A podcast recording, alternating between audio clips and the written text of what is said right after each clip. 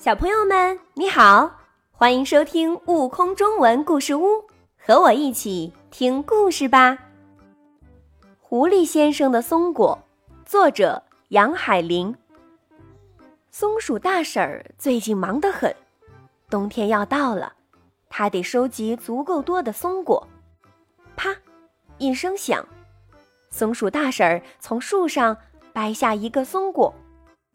这枚松果太大太重了，抱在怀里挡住了他的视线。下面有人吗？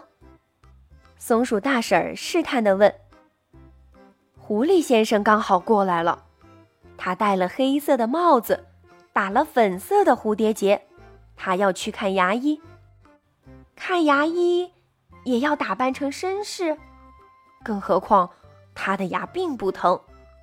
嘘你可能不知道，牙医兔子小姐不喜欢狐狸先生，总是撅着个嘴不搭理他。只有去看病，兔子小姐才会跟他说话。虽然那时他仍然撅着嘴，可是他戴着口罩，狐狸先生根本看不到。狐狸先生会把兔子小姐想象成对他特别客气的样子。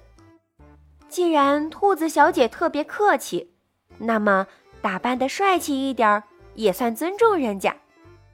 兔子小姐的诊所就在不远处，她怕兔子小姐发现她的牙并不疼，所以她不敢回答松鼠大婶儿。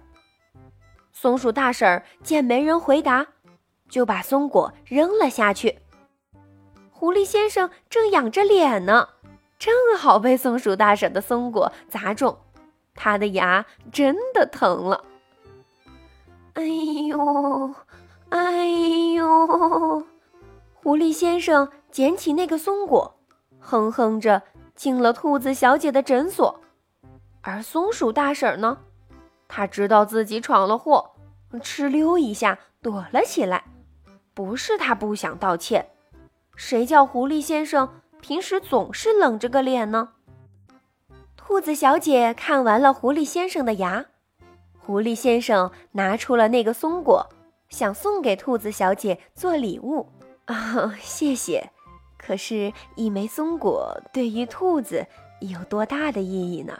兔子小姐说道。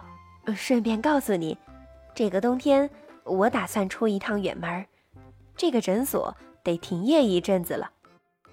狐狸先生耷拉下脑袋，他在这个森林里，好像也只有兔子小姐在给他看病的时候才会搭理几句。他一走，自己连个说话的朋友都没有了。雪说下就下了，狐狸先生坐在家里烤火。他家的门口连着一条通向森林外面的路，他打开窗子。向外看看，大雪覆盖的路上没有任何朋友的身影。唉，要是有谁来陪我说说话多好。狐狸先生摸着那枚松果想。砰砰砰，门响了，是松鼠一家。哦，兔子小姐临走时给我留了口信儿，让我们过来陪陪你。还有，就是上次。我的松果砸到了你，特地来给你道个歉。”松鼠大婶说道。“哦，没关系，谢谢你们来陪我。”狐狸先生可真高兴，他把那枚松果和家里的其他点心一起拿出来招待松鼠一家。吃到最后，只剩下一颗松子儿。哦，请允许我留下这颗松子儿。